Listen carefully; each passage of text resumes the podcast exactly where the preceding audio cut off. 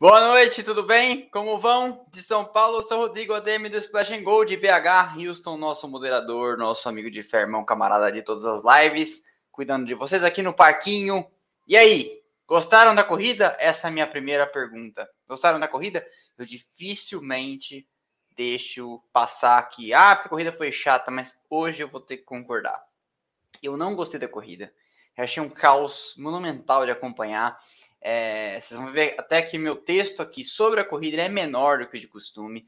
E eu tô avexado, amuado, aborrecido com essa história das zebras e desse limite de 18 voltas por 7 de pneu. Então, fiquem à vontade se vocês quiserem falar mal da corrida aí, porque eu achei meio, né, ok, sabe? Tô mais interessado em chegar com vocês lá no slide final do campeonato de construtores, porque a coisa está ficando feia para Aston Martin do que qualquer outra coisa. E mais interessante do que, do que o que eu tenho para falar sobre a corrida são as notícias, as coisas que estão rolando nos bastidores, etc e tal. Mas claro, vamos falar da corrida e vamos descer o porrete nessa história das zebras e nessa história da Pirelli aí, com medo dos pneus colapsarem, beleza? Mas estamos passando o carro na frente dos bois, não é verdade? Então, começo de conversa.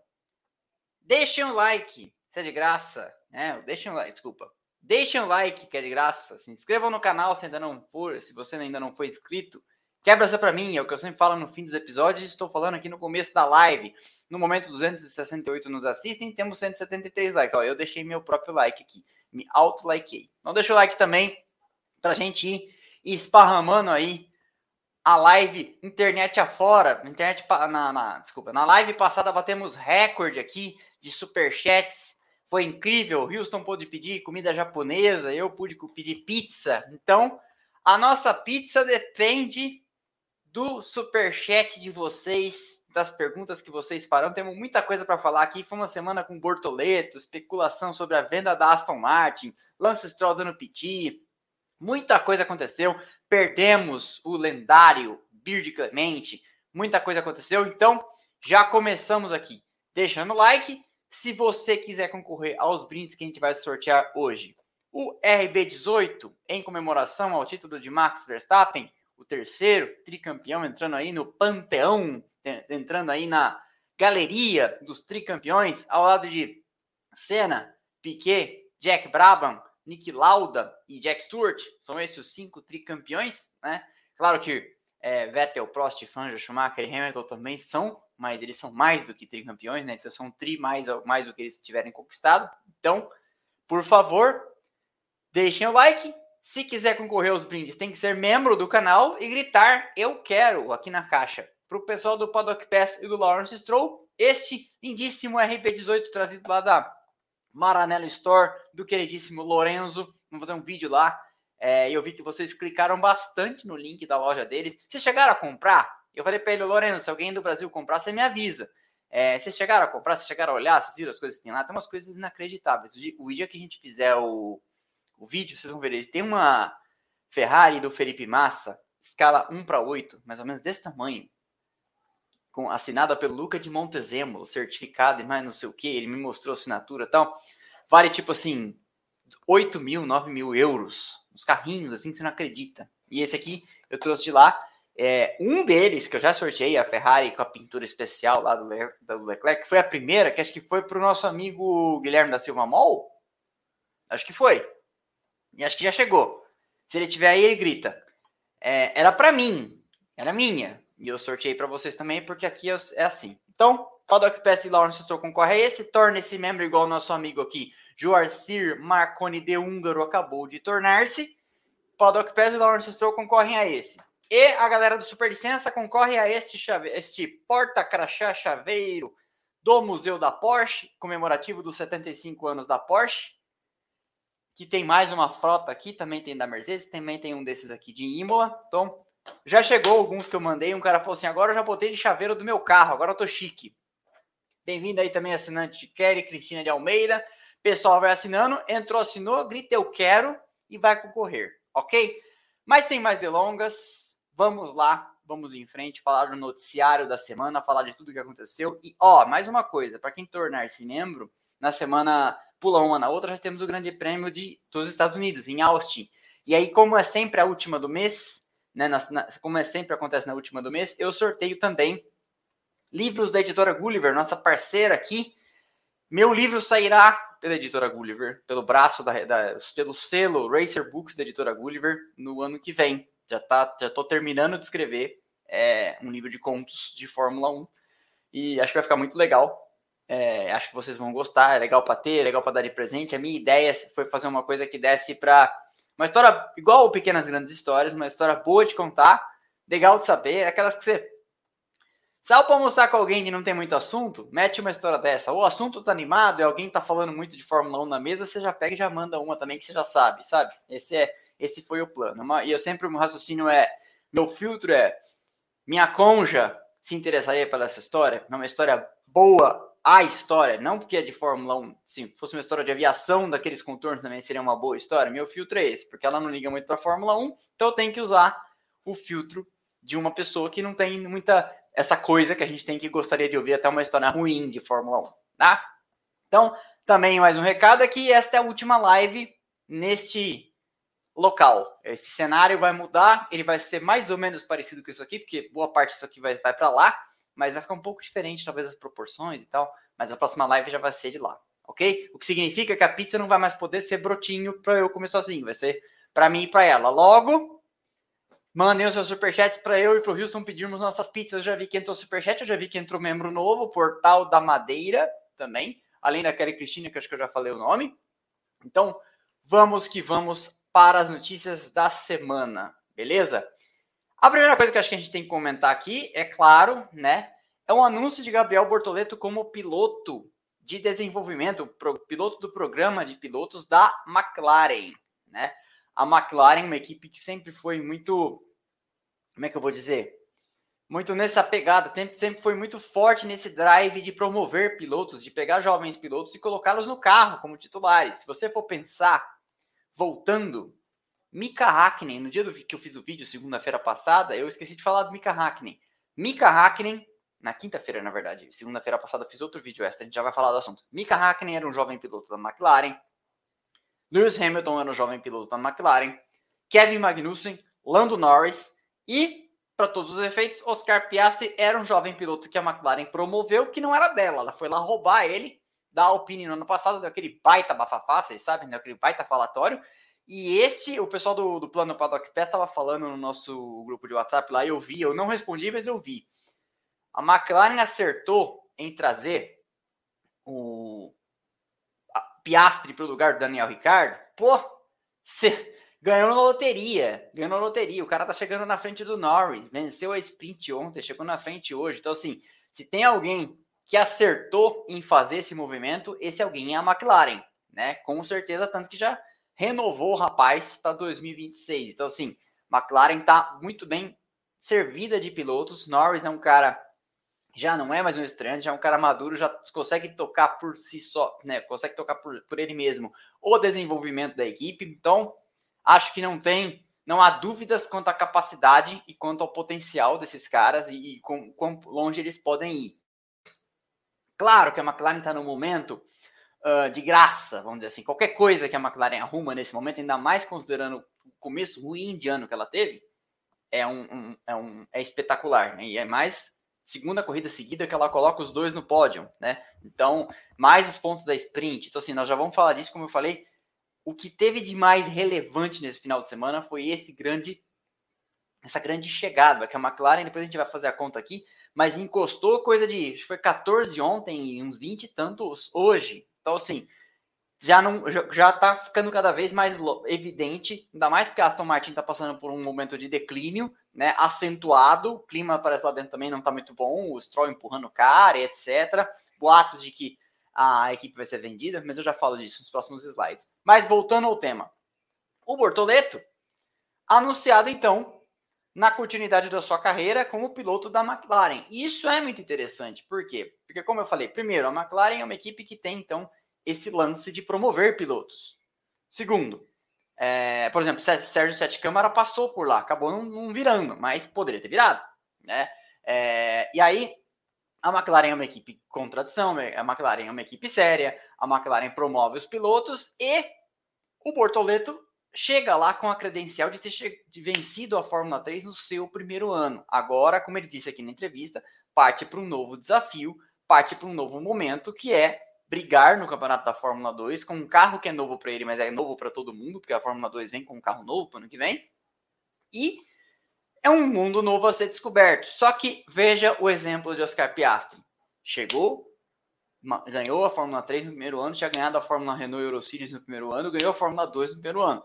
O que, que aconteceu na, na, na, na, continuidade? As equipes de Fórmula 1 estavam brigando no tapa pelo, pelo Oscar Piastri. Então, o Bortoleto agora, ele tem um, um, uma coisa... E assim, não é também o fim do mundo se não ganhar no primeiro ano, mas é melhor que ganhe. Porque Felipe Nasser chegou na Fórmula 1 arrasando, lembra? foi quinto lugar na primeira corrida, fez o triplo de pontos do Marcos Ericsson na, na temporada de estreia em 2016. Mais um novo membro, Alexandre Girar Ribeiro da Silva, bem-vindo, bem-vindo. Grita eu quero aí para concorrer a alguma coisa, Alexandre. Que hoje é dia de sorteio, beleza? Mas o que eu ia dizendo, Oscar Pia... Ah, Felipe Nasser. Felipe Nasser jogou na Fórmula 1 apavorando é, quinto lugar na primeira prova de Sauber, e o Felipe Nasser não teve grandes resultados na GP2 na época, né? Ele teve, acho que um sexto, um quarto e um terceiro, uma coisa assim, mas chegou muito bem. Então, assim, ajuda, né? O Felipe Nasser tinha apoio do Banco do Brasil, não sei o quê, mas ajuda muito, né? Esse, esse cartel de trazer esse portfólio, esse cartel de resultados é, na hora de discutir uma, uma negociação e etc. Então é uma ótima notícia para o Bortoleto. Ele ainda não anunciou, quando teve aqui, inclusive não falou, é, por quem correrá na Fórmula 2, mas correrá, fará a Fórmula 2, já está assinado para fazer a Fórmula 2, ele, isso ele confirmou. Então agora é fazer o que se espera no piloto: descer a botas, né? Pisar forte e brigar pelos melhores resultados possíveis. Mostrou ser um cara muito maduro, mostrou ser um cara centrado, cabeça boa, e a ele toda sorte.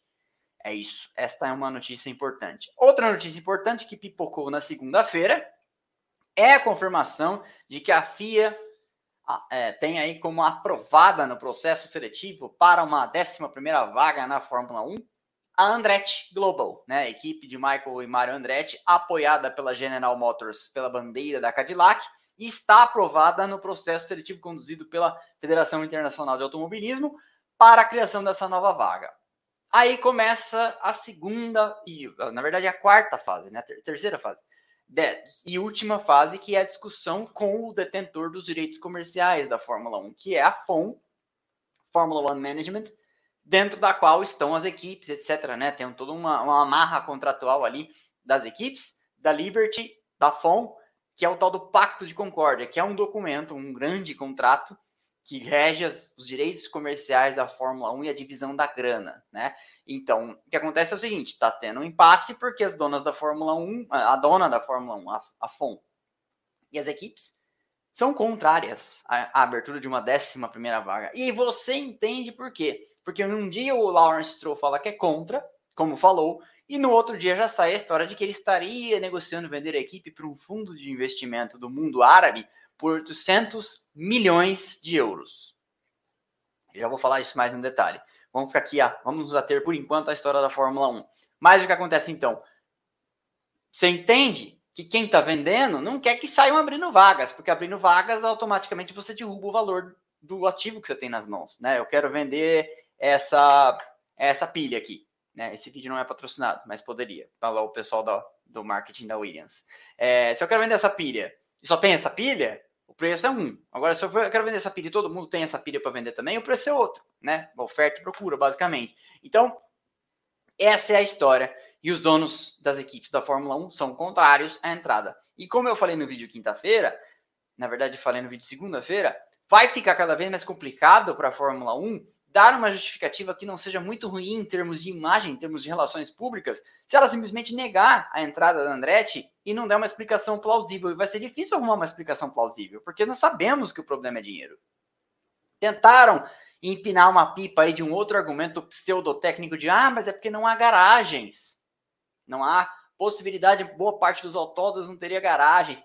Não é verdade, sobram garagens, sabe? Então, assim, não, não é bem este o problema sabe? Já correram em lugares muito mal estruturados, daria para acomodar sim, tá? É, então, vai ser uma cena dos próximos capítulos. Daqui duas semanas estaremos falando sobre isso, acredito que bastante, porque a corrida vai ser nos Estados Unidos, vocês não têm a dúvida que os Andretti, mais bem Sulaim, vão aparecer lá em Austin e vão causar. E depois da semana, do final de semana de Interlagos, eles vão aparecer de novo em Las Vegas, porque a Fórmula 1 corre em Austin, cidade do México, vem para São Paulo, depois volta para os Estados Unidos, uma besteira logística, mas enfim. A gente tem, tem que entender também que algumas datas é, não funcionam, né? E o Igor Fernandes falou aqui no, no, no, no, nos comentários, já correram com 12 equipes. Já correram com 12 equipes em 2010. Já era uma Fórmula 1 mega estruturada, cheia de frufru e etc, né?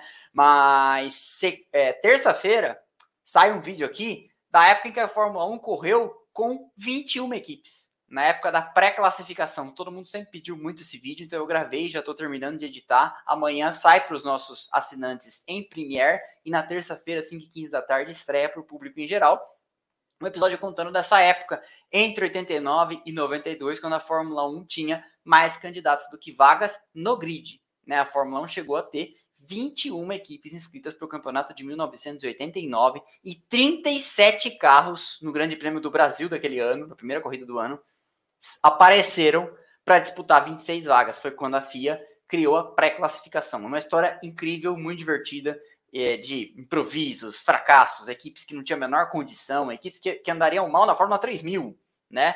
Então, essa é a. É, já deu spoiler aqui do vídeo da semana de, de terça-feira. Mais uma assinante, Ana Som. Acho que é assim que pronuncia. Se não for, me corrija. Bem-vinda também. Grita eu quero aí que hoje tem sorteio. Beleza?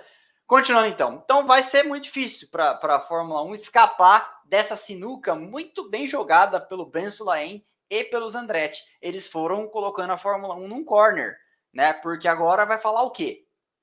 Quando a Fórmula 1 queria novas equipes para diluir a força das fabricantes, e isso aconteceu ali no final dos anos 2010, desculpa, no final da primeira década, no final da década de 2000, na Fórmula 1, eles colocaram, eles abriram quatro vagas e preencheram três, tanto que de 2009 para 2010 surgiram a HRT Espanha, a Virgin, que é, depois viraria Marúcia, né? e a Caterham, que era a Lotus é, verde lá, né?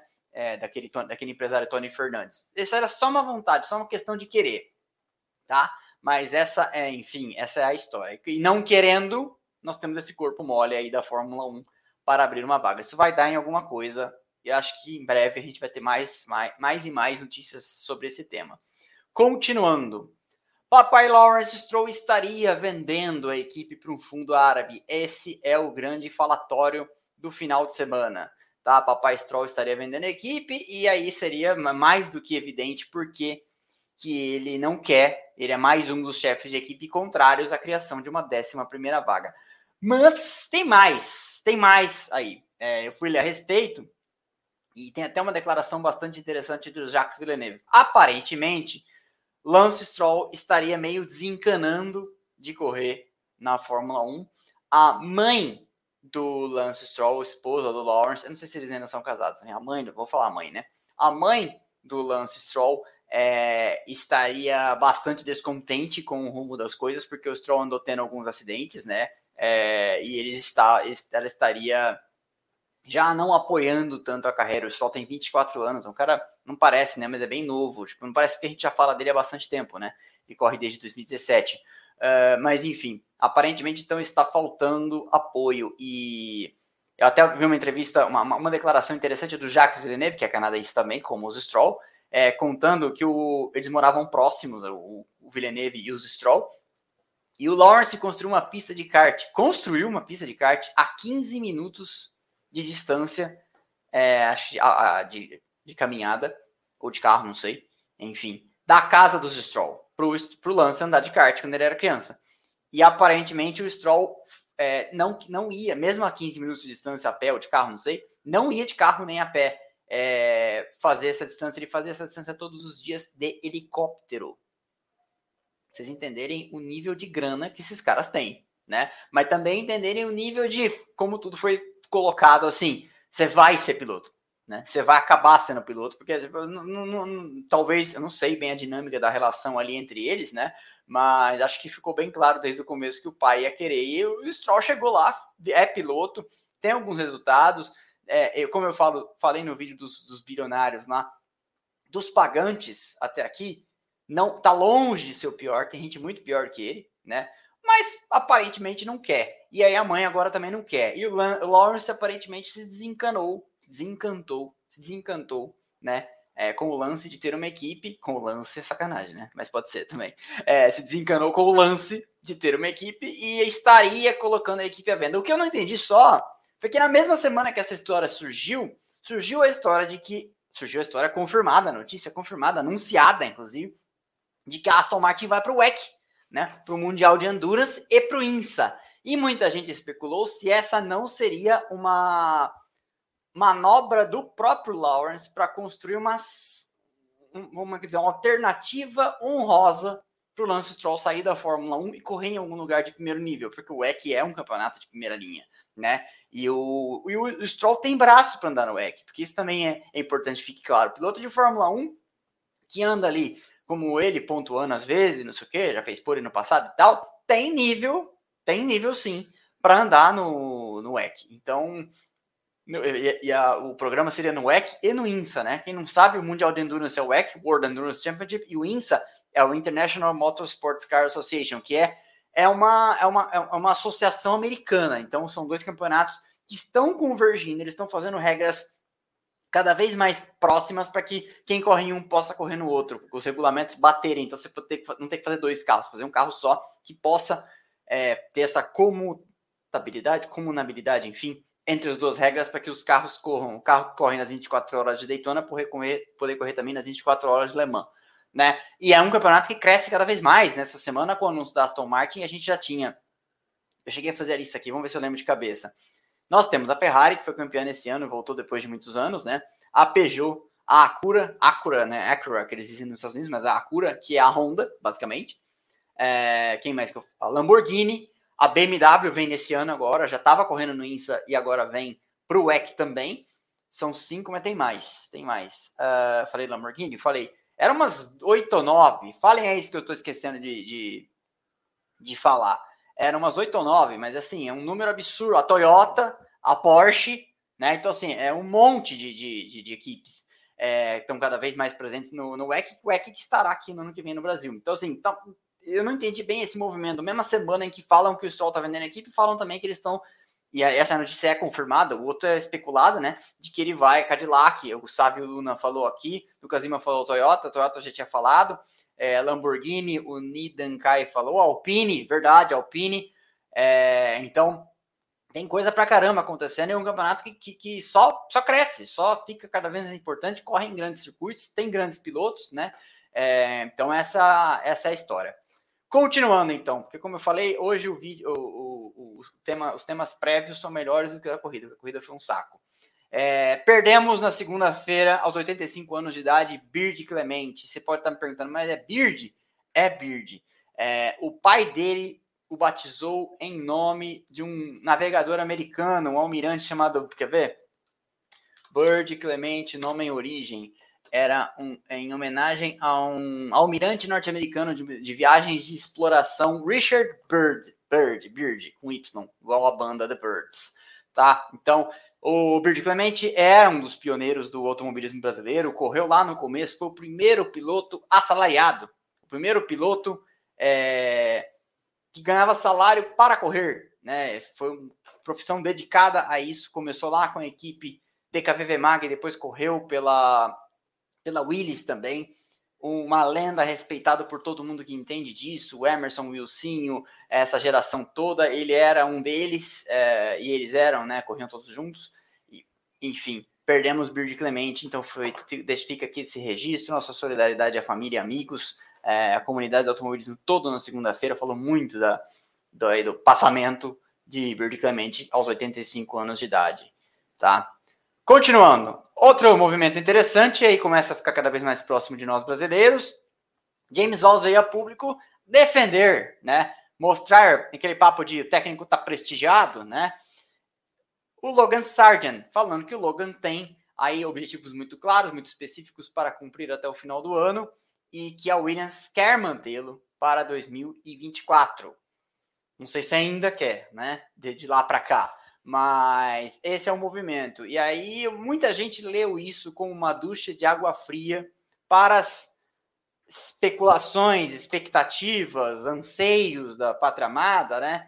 É, de que o de que seria uma ducha de, uma ducha de água fria para as pretensões do Felipe Drogovic, que aparentemente, segundo a própria imprensa internacional, estaria em conversas com a Williams a Williams talvez o substituísse e substituísse o, o Logan Sargent substituísse pelo Drogovic. Então, eu penso aqui com os meus botões o seguinte: se eu preciso justificar uma ruptura contratual no final do ano, é importante também, e isso falo até como advogado, é importante também ir construindo o caso, sabe? Ir mostrando que você fez o possível, mostrando que você é, apoiou, mostrando que você deu todas as chances, dando todas as declarações possíveis de apoio e que não, ele não foi minado pela equipe, ele não foi dinamitado. É diferente, por exemplo, do que faz a Helmut Marko e a Red Bull, né? A Williams está indo por outro caminho.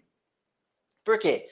Porque se ela tiver que romper contratos com, os, com, com o Sargent e seus patrocinadores, provavelmente ela não vai querer devolver algum, alguns dos dinheiros que ele já tiver pago adiantado. Às vezes ela não vai querer devolver. E deve ter algum lugar no contrato ali previsto que, tipo, né, se acontecer tal coisa até tal corrida, você tem o direito de sair, não pagar e não devolver, aquelas coisas assim, né? Então, acho que a Williams pode estar também num caminho de construir a saída do, do ponto de vista até contratual. Tá? Não estou dizendo que Drogovic é, já está assinado, não estou dizendo nada, mas assim, pelo andar da carruagem, o Sargent apresentando mal como vem apresentando, não conseguiu fazer tempo na sprint shootout é, ontem, causou um dos safety cars da, da sprint, foi parar na terra, abandonou e não sei o que. Hoje, é, depois a gente vai falar mais detidamente disso, mas hoje abandonou a corrida passando mal, né? Mais uma vez, um dia que a, no final de semana que a Williams com o álbum de novo consegue somar pontos. Então, não é fácil a situação de Sargento Logan, né? É, a, a, a, eu estaria preocupado se eu fosse ele. Então, acho que as coisas vão tomando um rumo. Não acho que a Williams vai anunciar nada antes das, das corridas nos Estados Unidos, até para não se indispor com os patrocinadores, o que, por um lado, pode ser ruim, porque pode ser que passe é, Interlagos sem a gente saber de nada e fica aquela coisa só na virada do ano que a gente vai saber, etc e tal, ou às vezes até antes da pré-temporada. Mas enfim, não é um problema meu. Estou é, aqui reportando para vocês o que pode acontecer. Não é um problema meu nem do lado do Sargent, não é um problema, problema meu nem do lado do Drogovic. Estou relatando é, de acordo com o que a gente vê acontecendo nos últimos 50 anos né, de Fórmula 1. É mais ou menos assim. O processo de fritura de um piloto às vezes vai nesse caminho tá? Prosseguindo. Ontem na sprint, menino Piastri brilhou e Verstappen garantiu o campeonato, né? Garantiu o campeonato, inclusive, num momento, mais um momento infortúnio, de infortúnio do Sérgio Pérez. Pérez foi acabar lá na terra ontem a corrida, quando se envolveu num, num enrosco com três carros, né? Ele, Huckenberg e Ocon, se eu não me engano, e levou a pior. E aí, Piastri vence sua primeira corrida, ainda que uma primeira corrida curta, é, que temporada de estreia está fazendo esse rapaz, hein? Eu acho que é importante enfatizar isso, é, falar bem de quem precisa ser elogiado. Lawson fez um bom começo também, é, provavelmente hoje fez sua última corrida pela AlphaTauri, e talvez Lawson seja um nome para substituição do Pérez em algum momento, porque o Pérez, se continuar assim, a Red Bull claramente vai se desconectando nele, até nos, nos áudios, nos rádios, né? Você vai percebendo que, que há uma, uma distância, né? E o Wilson tá falando aqui, ó, desidratou o André Duarte. Sim, o, o Piastri teve uma. De... Desculpa, o Sargent teve uma desidratação e estava com sintomas de, de gripe o final de semana inteiro.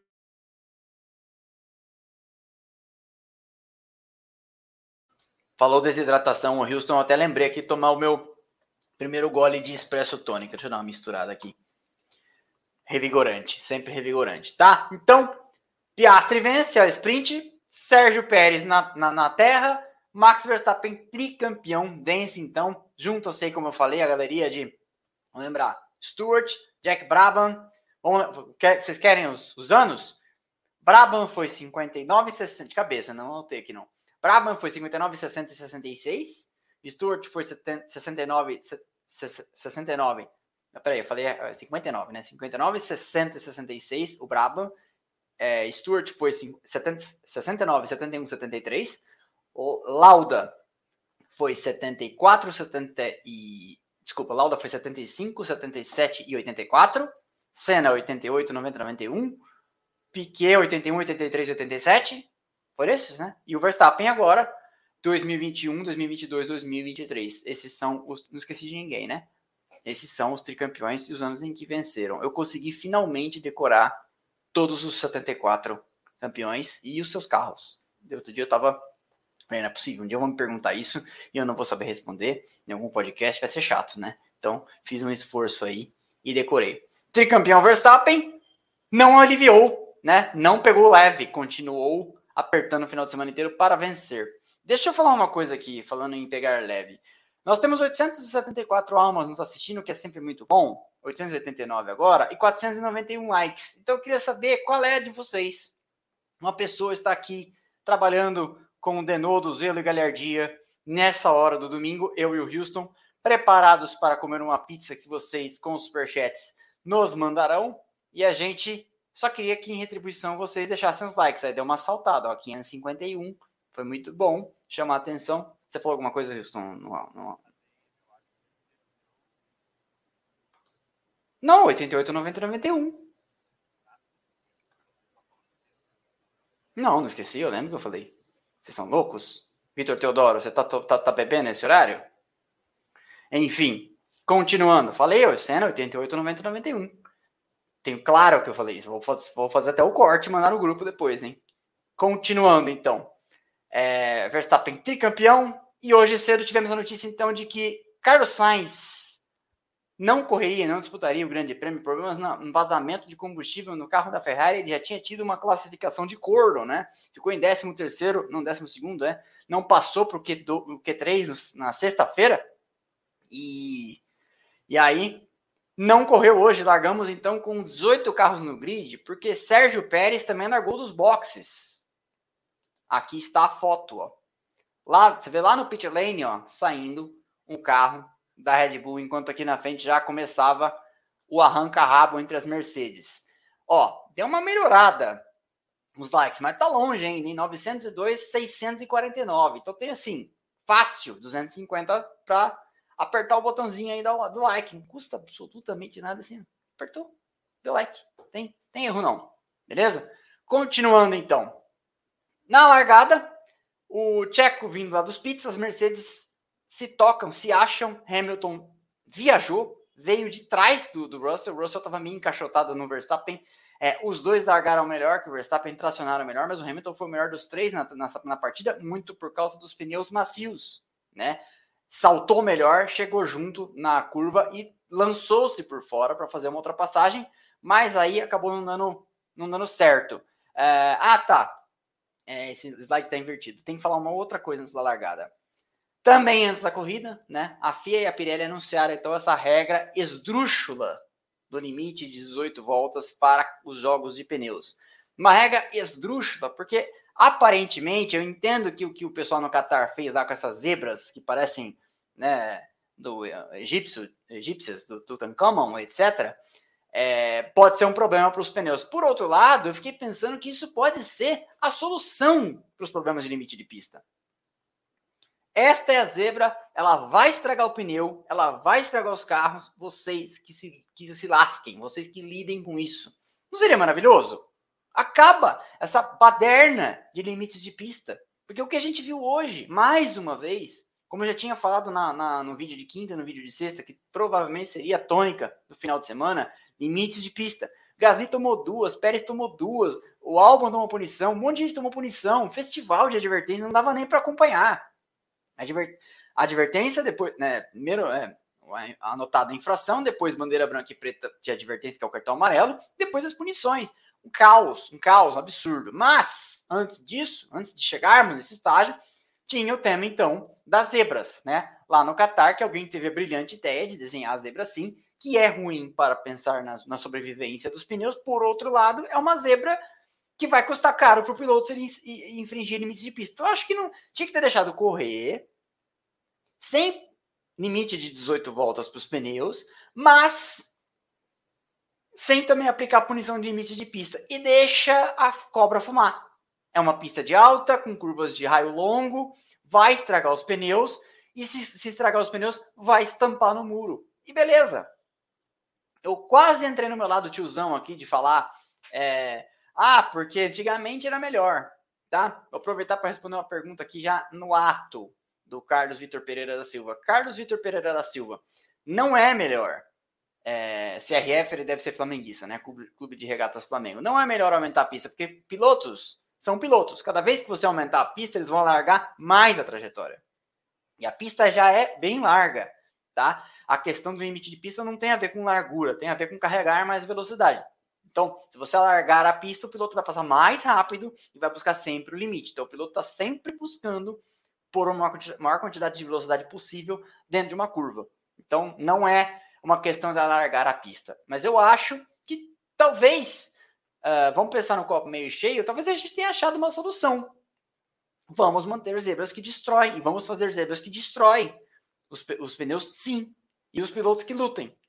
Porque, pensa comigo, a, a, preocupação no Red Bull Ring, por exemplo, em outras pistas, era não dá para a gente colocar caixa de brita, porque a pista faz track days, a pista recebe outras categorias, e quando você põe a brita, você é, aumenta o custo de manutenção da pista, porque você ficar duas semanas sem rastelar, começa a nascer mato, começa a nascer tiririca, né? É, cada vez que alguém escapa, você tem que ir lá e dar aquela penteada, deixar ela bonitinha de novo para não, não, virar, é, não dar morrinho e os carros saírem capotando. Mas também, é, por exemplo, você faz track day, né? Nós já uma vez até sorteou aqui no track day e o Houston fomos lá no track day. Os caras pagam para andar com o carro. Coisa aqui no Brasil, acho que é uns 500, 600 reais para andar duas horas com o carro na pista. Se você escapa lá na curva do Sol, Interlagos, e fica lá, por exemplo, é asfaltado lá de fora, né? Se você escapa na curva do sol e fica atolado numa brita, porque puseram brita lá para, por exemplo, final da reta oposta. Final da reta oposta tem as curvas do lago, né? Ali não temos limite de pista, mas poderíamos ter, né? E, e o que acontece? Se para levar mais velocidade todo mundo começasse a largar ali e a FIA começasse a monitorar isso, aí colocassem brita para ninguém mais fazer isso por fora, colocar as quatro rodas para fora da linha branca, no dia do track day, o cara que pagou para andar duas horas, não sei o quê, uma colocada ali ele poderia escapar. Um problema de freio, ele fica lá parado, atola, joga fora as horas. E os circuitos, eles têm que sobreviver financeiramente. Né? A Fórmula 1 é um final de semana, o ano tem 52 finais de semana. Então a grande questão da Brita é que ela é mais cara para manter e ela tem esse problema de outras categorias, de outros track days, de outros, outros eventos que acontecem lá, que, que uma escapada ali vai demandar trator, vai demandar não sei o quê, e o cara que pagou para usar a pista não vai conseguir usar em cinco minutos acabou a sessão dele e ele pagou para usar. E aí ele vai falar: não, então eu vou preferir andar no Velocitar, vou preferir andar não sei aonde, porque lá é tudo asfaltado. Tá? Então, essa é a questão. A sobrevivência econômica dos circuitos passa por áreas de escape mais fáceis, porque você também só, só tem que pintar de vez em quando, mais tranquilo de manter e mais tranquilo de operar e mais atrativo é, financeiramente para quem vai lá usar a pista. Então, essa é a grande questão. Mas essa zebra não causaria danos num carro de menor desempenho e não tão sensível como o de Fórmula 1 e punem os de Fórmula 1 que vão passar muito depressa aí e vai estragar. Então eu penso que talvez eu tô falando isso é uma coisa, eu tenho certeza que não vai passar, a GPDA não deixará, é, a, a, Comissão de Segurança da FIA não permitirá isso aí, porque de fato é um pouco exagerado. Mas eu sempre falei aqui, desde o Grande Prêmio da Áustria, seria legal uma zebra que estraga os carros. Para o cara pensar, vou passar uma, vou passar duas, talvez até escape. Mas na terceira, na quarta, na décima, vai quebrar o assoalho, vai estragar o pneu. Então, não sei. Eu sou meio. Sou, acho que segurança em primeiro lugar. Mas aí é aquela coisa: você põe a zebra e quem está é, atentando contra a própria segurança é o piloto. Não é a zebra, é o piloto. Porque dá, até dá para você passar uma, até dá para você passar duas, né? Não dá para você passar 18 vezes. Vai estragar. São escolhas. E também pode ser que estrague na primeira. Mas são escolhas. Não sei. O que vocês acham? Eu acho que eu acho que é uma boa, tá? Quem estiver chegando agora e não sabe, hoje tem sorteio, desculpa, hoje tem sorteio. Sortearemos o prendedor de crachá do Museu da Porsche, 75 anos da Porsche.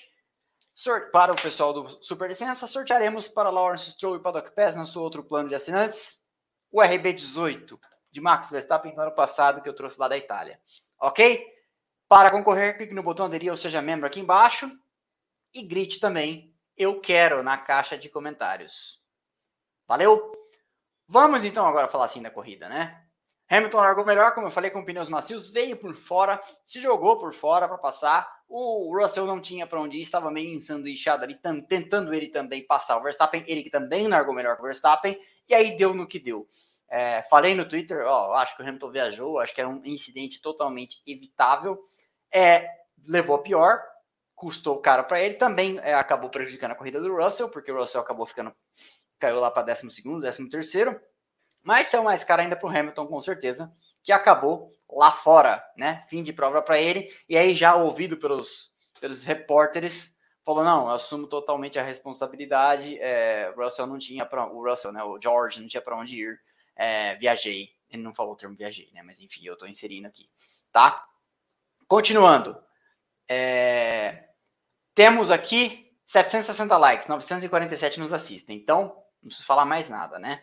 segue a minha, a minha cobrança. No prosseguimento, então, safety car, claro, né, para limpar a bagunça, remover a Mercedes do Hamilton lá, e começou um frenesi nos boxes, todo mundo parando, todo mundo é, ciente aí do limite de 18 voltas para dar com cada jogo de pneus, e foi, como dizem lá na minha cidade, um forrobodó nos boxes, todo mundo parando. E nesse, nesse movimento todo, tivemos a relargada, Piastri tinha saltado de P6 para P2, Norris tinha saltado também no final da corrida, né? Chegaria em terceiro, saindo de décimo. Grande corrida dos dois. A McLaren está claramente com o segundo melhor carro do grid. A McLaren está claramente dando bastante trabalho aí. Se Ferrari e Mercedes não tivessem construído uma boa margem, também estariam na alça de mira da McLaren. A maior ameaçada nesse momento é a Aston Martin, né? é, a Aston Martin que está numa descendente aí e tem, tem, tem, toda essa questão aí até onde Papai Stroll vai continuar. E eu fico pensando sempre nessa, nesse lance do Stroll o seguinte: é, deve ter dinheiro assim, tanto dinheiro, porque imagina, o projeto dele construir uma equipe na Fórmula 1 passa pela vontade do filho e da mãe do filho, né? A, a, que não apoia mais ele correr. Mas nesse meio tempo, ele vem enterrando uma grana para construir uma fábrica do zero, né? E de repente está interessado em sair fora. Então ele está saindo fora da equipe, está saindo fora da Aston Martin como um todo. É, é tudo uma grande conversa mole para aumentar o preço. Fala que tá, fala, é, acaba não vendendo a 800 para já mandar um recado para o mercado que não vende mesmo. Ou isso tudo é uma cortina de fumaça só para avisar os Andretti também, ó. Se quiser vir, vai ter que comprar. Então eu fico pensando nisso, mas parece uma coisa muito pessoal, personalíssima, quase impulsiva, né? Essa história toda. Mas, enfim, McLaren então ameaçando Aston Martin. Me desviei do, do tema. E aí, Pérez ficou preso no seu mais um, um episódio do seu final de semana de corno, né? 17 voltas atrás do jogo. Isso não tá certo, né? Isso não está certo. Pérez sofreu o que sofre para passar esses carros mais lentos, tendo a bordo, estando a bordo de um RB19. Vai me desculpar, sabe? É, eu, eu fiz um vídeo que já está gravado também sobre os segundões da história da Fórmula 1, né? Esses pilotos que acabaram carregando a pecha de segundões, porque no meio do caminho tinha alguém muito mais brilhante do que eles, e a gente, né, a lista é vasta, lógico que o Pérez é um deles, mas temos outros, vocês sabem, Bottas, Barrichello, enfim, vários desses pilotos, Coulter, enfim, Sterling Moss. E o, o lance é, eu, eu falo, eu termino o vídeo dizendo, todos esses pilotos merecem nosso máximo respeito. E eu começo o episódio dizendo, ninguém dá o sangue para chegar na Fórmula 1 para ser segundão. Mas eu acho que assim, está indefensável a situação do, do Pérez. Né? Não, não, não, tá cada vez mais insustentável as coisas que ele tem feito. E assim, não é só andar menos, é andar muito menos. Não é só andar muito menos, é infringir limites de pista tentando andar mais. Então, assim, é, é, são, todos, são tantas pontas desamarradas no, na cabeça do Pérez nesse momento, e aí apertaram ele esses dias com interrogações, com perguntas, né, sobre o desempenho dele, e ele falou que é porque ele é mexicano. E isso é triste, quando ele fala uma coisa dessas, porque aí ele se iguala às babaquices que o Helmut Marko falou sobre ele não ser tão focado por ele ser sul-americano. Ele está colocando-se na mesma, na mesma. Ele está quase legitimando o que o Helmut Marko falou, porque não tem nada a ver com o que o Helmut Marko falou. É um absurdo, condenável, execrável. Mas aí, a hora que ele faz isso, ele está tá jogando na mesma quadra. E todo mundo sofre cobrança na Fórmula 1. O Helmut Marko, desculpa, é, o Helmut Marko não é chefe do Logan Sargent, estão pedindo a cabeça do Logan Sargent. O Helmut Marko não é chefe do Lance Stroll, estão pedindo a cabeça do Lance Stroll. Então, foi, achei a declaração do, do Pérez muito infeliz, porque a hora que ele faz isso, ele, ele pro cara preconceituoso, pro cara que acha isso aí mimimi, ele não é mimimi, né? Aliás, toda vez que alguém fala mimimi aqui, é, eu procuro, eu, eu, silencio a pessoa, nunca mais tem um comentário, nunca, nem vai ver o comentário, nem ela sabe disso. Toda vez que alguém falar que alguma coisa é mimimi, eu silencio a pessoa. A hora que ele faz isso, ele tá, ele tá falando, tá vendo? pro cara que queria só essa desculpa para falar, tá vendo? É tudo igual, isso aqui, o papo de ah, são faces opostas do mesmo radicalismo, né? Aquelas palhaçadas que a gente está acostumado a ouvir, ele tá jogando na mesma quadra. Isso é triste, sabe? Enfim, dito isso, vamos em frente. Mas a situação do Pérez é assim, cada vez mais indefensável. Passando o tempo, a gente viu quem não erra, errar, né? Fernando Alonso deu uma passeada para fora da pista, depois a onboard mostrou, não foi problema do carro, foi um erro mesmo, e acabou perdendo posição para Leclerc. Ali atrás não é uma Ferrari, mas foi a foto que eu consegui, tá? Na, do pós-corrida aqui. É, ali é uma Alfa Romeo.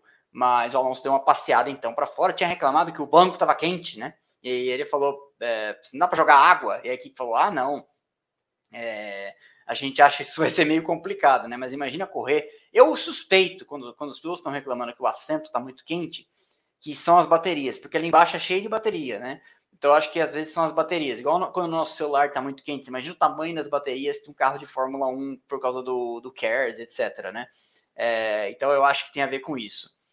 E aí tivemos esse festival incontável de infrações do limite de pista, né? Albon, Pérez, Gasly, Stroll, um horror um horror, como eu falei. Eu acho que talvez a solução passe por zebras que estragam sim os carros, como eu falei, né? Não vou me alongar mais nesse tema. E é aquela coisa, vamos ver o copo meio cheio, meio vazio, né? Às vezes a solução tá tão embaixo do seu nariz que você nem sabe. E aí no finalzinho tivemos um diálogo interessante, porque o, o Piastri parou antes, o Norris ficou na pista, né? É, foi isso? Acho que foi, né? O Norris ficou na pista tentou dar um overcut, foi isso? Acho que foi. É, e ele queria brigar por posição, e a McLaren mandou manter as posições, porque eles voltaram muito juntos, mas o Piastri ainda voltou na frente. É, e aí ficou essa, essa discussão. E o, o Norris, é aquela coisa, né? A situação do Norris é engraçada, porque ele é claramente um piloto rápido, ele é claramente quem lidera a McLaren, mas ele vinha amassando os concorrentes dele até aqui na equipe, né? Ele amassou o Daniel Ricardo por dois anos, ele entrou em condição de estreante, ele era o Piastri de outro dia, quando o Sainz era o piloto experiente, né, em 2019 e 2020 na McLaren, e ele não apanhou de muito do Sainz, é, apesar de estar numa, ele foi numa curva alcançando o Sainz, né? E quando o Sainz saiu, ficou aquela dúvida, será que ele dá conta? Deu conta, é o líder natural da McLaren. Só que de repente, né, aparece o Piastri cada vez mais seguro, cada vez mais uh, enfático nas, nas, suas decisões e tal, e, e, nos rumos que quer ditar. Daqui a pouco a equipe começa a ouvir mais ele com relação ao próximo carro, etc. Então, assim, o Piastri vem fazendo exatamente o que se espera de um piloto de estreia, vem fazendo até mais do que um piloto por estreia. E é assim, é, as demonstrações de que no, no, mundo da Fórmula 1 não tem muita paciência com o estreante são em comparação com o que chega um Piastri faz, com o que chega um Lawson e faz tá? Então, ah, porque o Sargent chegou inexperiente e tal, não sei o quê. Ah, porque esse piloto aquele, ah, amanhã se for um brasileiro e tal. Piloto bom chega e mostra o cartão de visitas na lata, tá? Então, é, espelha o que, o que a Fórmula 1 acha bonito espera os chefes de equipe também, num mundo tão concorrido, né? Tem tanto piloto querendo essas vagas, é isso aqui que tá acontecendo, tá? É Oscar Piastri dando um calor em Lando Norris, andando bem e tal. Tá? Então essa é a história. E é por isso, lembra quando eu falava aqui um tempo atrás, da tabela de pontos, que o Norris vai subindo para alcançar o Alonso e o Piastri passando o Stroll? Né? Assim que você constrói uma posição melhor nos construtores, né? Você passa com os dois, os outros dois da outra equipe. Né? Então isso está cada vez mais próximo de acontecer. Se é que não aconteceu, mas acho que ainda não aconteceu não. é, que eram uns 80 pontos de vantagem. É, mas está perto de acontecer. E aí o Norris queria passar. E a McLaren falou: não, vamos manter a posição. Porque pensa, coloque-se na posição da McLaren. O melhor que dá para conseguir no mundo de Max Verstappen e RB19 é segundo e terceiro com os nossos carros. Segundo e terceiro, e terceiro e segundo é a mesma pontuação. Só que se eu também eu mando manter as posições, um reclama. O outro andou bem o final de semana inteiro e o Norris estava atrás do Piastri também pelo vacilo de ter voltas deletadas na classificação na sexta-feira. Então, tem que existir uma certa justiça. Tipo, ó, ele tá na sua frente, ele trabalhou para estar tá na sua frente. Então agora você está tentando contra o interesse da equipe se você for brigar lá com ele. Isso falando do ponto de vista de tentando entender como pensa uma equipe. Eu, como espectador, queria ver o pau quebrar. Que briguem, né? Contanto que não batam. Eles já brigaram várias vezes na pista e não aconteceu nada. Né? Os da Ferrari brigaram esses dias também não aconteceu nada. Mas a chance é ser maior, né? De acontecer. Então você manda manter posições. Aqui. Tem um tal de Flávio Gomes Acaba logo aí que eu vou começar a minha. Obrigado. Vou fazer você ficar até as 10 da, manhã, da noite aqui, que a sua live já é mó tarde. Pô, você não faz lá o, o Bem Merdinhas amanhã? Normalmente, quando eu acabo de trabalhar às 10 da noite, na segunda-feira, eu vou assistir a live do ilustríssimo Flávio Gomes, tá? É, obrigado pela sua. Como é que eu vou dizer aquele nome? Qualificada, qualificada audiência. Já já a gente acaba aqui, já tô indo para a parte dos resultados já. Mas fala pra galera aí, Flávio Gomes, deixar superchat aqui, porque eu quero pedir uma pizza, igual você faz, tá? Semana passada deu pedir até comida japonesa. Continuando, então. Piastri vai fazendo o que precisa, né? É isso que eu tô dizendo. Então, Norris que não coloque as barbas de molho, certo? Sargento Logan, então, abandona, né? Com problemas aí Teve, teve gente especulando que ele estava até com problemas estomacais, mas segundo o press release da Williams, né, ele estava com sintomas de gripe. Estava reclamando, andando devagar, etc. Andando devagar, assim, mais devagar do que o que a gente diria que o Logan anda, né? E ele abandonou a corrida. É, e, olha, por mais que a gente sacaneie e tal, não deve ser fácil. Imagina você chegar no auge do esporte que você queria sempre chegar e não sei o que e tal Aí chega lá começa a passar mal. Chega lá num, um dia erra, um dia bate e tal. E assim, é evidentemente que a velocidade, o cara sabe andar. Toda vez que eu falo desses pilotos, eu falo, se eles fossem andar de kart com a gente, numa bateria de 20 voltas, eles iriam, eles iriam chegar 5 voltas na frente. Tá? Então, muito respeito por esses caras. Mas, né, não está fácil a situação de Sargento Logan. E eu acho que ele caminha para o desemprego ou para ocorrer em outra equipe, ou para ser rebaixado, como aconteceu já com tantos, né? Com Alba, com Gasly, etc. E no caso da Williams, como a Williams não tem equipe B, ele vai ser rebaixado talvez para ser reserva, né? Então, essa é a história. Final da corrida, então, Max Verstappen campeão, tricampeão, vence a prova, amplia né, a quase escatológica diferença de pontos que ele tem né, e que terá no final do ano. E essa é esse é o cenário de domínio. Eu acho que o Verstappen vencerá todas até o final do ano. É, não, não, vejo isso não acontecendo. Acaba sendo uma pena que eles tenham perdido em Singapura, porque aquela altura eu já tinha começado a torcer para que a história seja escrita. Deixa ganhar tudo. Vamos, vamos ver isso aí, né? E acabou não vencendo. Mas esse carro já ultrapassou o MP44 em, em uh, aproveitamento porque era 16, é 15 para 16 e agora é 16 para 17, né? E ele já venceu também, é, sem considerar as sprint, né? Vamos considerar só grandes prêmios, porque em 88 não tinha sprint race, mas o desempenho do RB19 é incrível. Vamos falar aqui da classificação da corrida. Então, em primeiro, 1 hora 27 minutos 39 segundos, Max Verstappen vence a prova, né?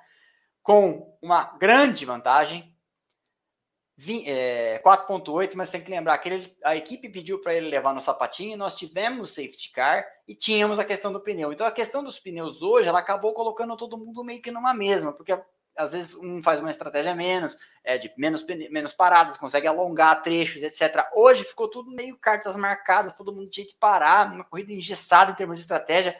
Eu achei, foi animada, mas foi um animado artificial, então se tivesse que colocar numa lista de piores corridas do ano. De cara, eu já lembraria dessa. e eu colocaria ela como uma das piores corridas do ano, tá? Essa é a minha opinião. Apesar de ter tido muito movimento e tal. Oscar Piastri segundo, 4.8 atrás. Eu falei essa diferença é meio artificial. Acho que o Verstappen tinha chegado 12, 13 na frente. Se tivesse é, liberado para correr, para alongar trechos, etc. Mas não, não foi o que aconteceu, né? Lando Norris terceiro, 5.8 da ponta. Depois, ó a diferença. Olha como a, como a McLaren deu um salto, né? Como a McLaren criou uma divisão à parte, vamos dizer assim, entre a, a Red Bull e as outras, as outras, entre Aston Martin, Mercedes e Ferrari, porque ela colocou-se num vão ali. Olha a diferença, né? 34 segundos, depois o Leclerc, 38, depois o Alonso, 49, né? E o Hamilton estaria ali também, e aí você tem outro degrau para a galera de Ocon, né? Ocon 1 e 2, depois aí Bottas 1 e 6, Joe é, 1 e 16, né? Então nós temos um cenário interessante e o Pérez terminando no top 10, né? Então nós temos são os, os 10 primeiros. E um resultado interessante para algumas equipes aqui, para a McLaren, evidentemente, né? A McLaren mete lá uma pontuação violenta e eu acho que nós também temos que lembrar aqui do que fez hoje a Alfa Romeo. A Alfa Romeo pontuar com os dois carros marcando é, essa, uma pontuação expressiva, né? Seis pontos, a coloca. É, não, não acho que com isso ela vai conseguir alcançar a Williams, mas ela abre uma diferença com relação à Haas. A gente já vai falar aqui da tabela de, de construtores, mas olha que resultado interessante. E não foi uma corrida truncada de assim muitos safety cars ocasionais que colocaram. Teve um safety car só, né? É, foi, uma, foi, foi um desempenho interessante no aspecto de carros devoradores de borracha hoje tiveram mais chance. E o carro da Alfa Romeo é um carro devorador de borracha, né? O carro da Haas também, mas a Haas teve outros problemas na corrida, o Huckenberg tomou punição e etc. Então, talvez tenha sido uma chance que a Haas deixou passar a Haas, que vem com o carro atualizado em Austin, né?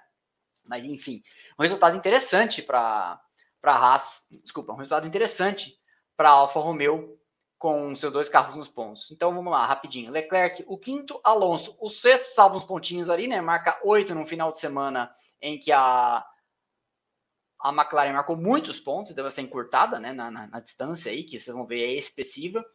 Depois, então, Ocon, o sétimo, Gasly também é, não se ajudou hoje com tantas punições, né? A, Alpine talvez tivesse carro para andar ali com mais um, né? Para pontuar com mais um. Mas a Alpine também está numa terra de ninguém que ela nem alcança, é, jamais alcançará a McLaren nesse ano, nem pode ser alcançada pela, pela Williams, né? Mas enfim, situação ruim. O, o Gasly se colocou numa, numa, num lugar ruim nessa corrida de tantas punições que ele tomou, né? Então, com o sétimo, Bottas o oitavo, depois Joe o nono e Sérgio Pérez o décimo. Aí, Stroll, décimo primeiro, também tomou punição, várias. O Gasly, décimo segundo, e aí vira na página Albon, décimo terceiro, Magnussen, décimo quarto, Tsunoda, décimo quinto, e aí depois Huckenberg, Lawson e não concluíram Sargent, Hamilton e Sainz. Certo? Vamos para o campeonato de pilotos. Max Verstappen, então, tricampeão, 407, não tem mais como ser alcançado, né? Sérgio Pérez, 223. Essa pontuação tá certa, Houston? Tá errada, né?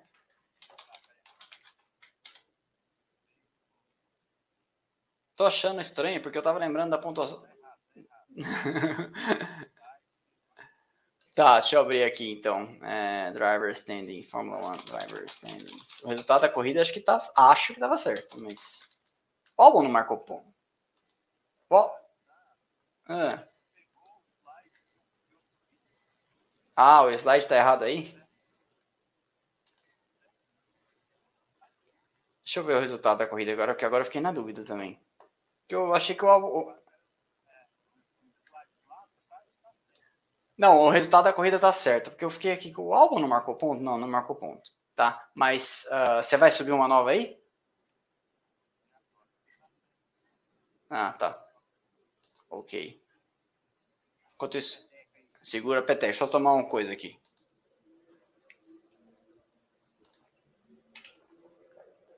Aqui tá certo no site da Fórmula 1, também pudera, né? Verstappen tem 4, É, o Verstappen tem 433 pontos, né? O Pérez tem 224 e vai se formando um clima terrível porque o Verstappen está a poucos pontos e deu o dobro de pontos do Pérez. Gente do céu! Nunca antes na história desse país uma coisa dessa aconteceu, tá? 200, 433 a 224, se fosse 240, é, 448, né? Falta, portanto, 15, ele já teria o dobro de pontos. E terá, provavelmente, até o final do, do ano. Tá, onde eu estou? Peraí. Esse slide, tá, já, já botou no certo? Já tá exibindo certo? Já tá, né? Tá, 433 pontos, como eu falei. 224 tem o Pérez, 209 é a diferença, né? Depois, Hamilton hoje tinha, perdeu uma chance muito boa é, de ampliar a, a diferença do pro Alonso, que o Alonso não teve um grande final de semana, e de encostar no Pérez. E seria o cúmulo, né, da, da tragédia para o Pérez se ele conseguir de novo perder o vice-campeonato. Porque eu não sei se vocês estão lembrados, mas ele perdeu o ano passado para o Leclerc. Aqui no final do ano, o, o Pérez ainda pediu ajuda do Verstappen, o Verstappen disse que não, lembra? Lembra dessa história? Já falei para vocês que não, vocês sabem por quê, eu mantenho um papo desse, lembra? No rádio, aqui em Interlagos, essa história. E não está descartado o Pérez perder essa vice-liderança e continuar fazendo tanta lambança, essa cabeça dele, dele, dele continuar um guacamole assim do jeito que tá, tá? Então, 194 tem o Hamilton, Alonso tem 183, tá 11 atrás do Hamilton. Depois, Sainz 153, 30 atrás do Alonso e 8 na frente do Leclerc. Leclerc tem 145, aí Norris 136, aos, aos pilotos da, da McLaren vindo aí. 136, Russell 132 e o Piastri 83. O Piastri já passou e muito, né? O Stroll tem 47. E o Norris vem vindo com 136 contra 183 do Alonso. Então, você vai é, construindo essa, essa chegada da McLaren com relação a, Aston Martin, que eu acho que avizinha-se, tá? Eu acho que não vai ser nem na última corrida do ano, acho que se bobear vai ser antes a ultrapassagem. É, basta saber que isso já não estava nos planos da, da, da, Aston Martin, tipo, a gente já fez o que a gente precisava aqui, vamos para o carro de 2024.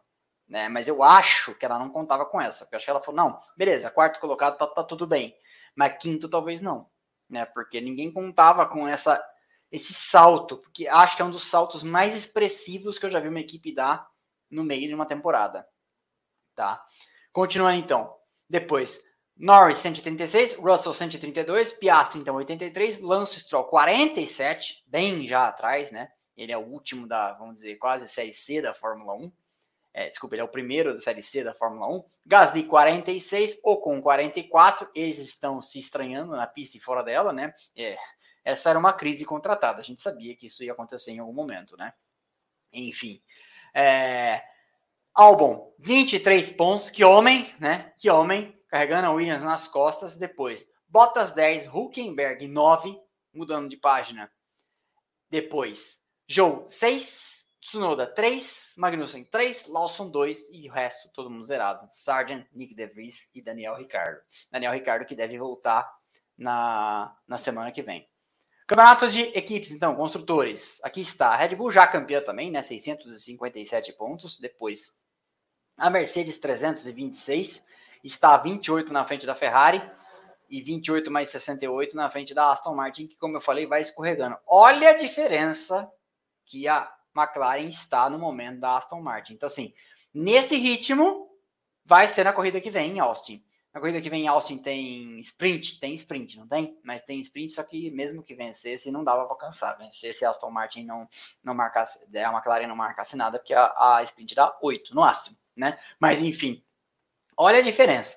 298, depois 230 a Aston Martin, 219 a McLaren, e aí a Alpine na terra de ninguém ali, né? 90 pontos, não chega nem é alcançada por ninguém é, que vem atrás. Porque a Williams tem 23, marcou 2 nesse final de semana, e a Alfa Romeo tem 16 e marcou 6 nesse final de semana. Então, a Alfa Romeo deu uma distanciada da Haas. A Haas que não se cuide e que não faça essa atualização do carro em Austin funcionar, que ela vai ser penúltima.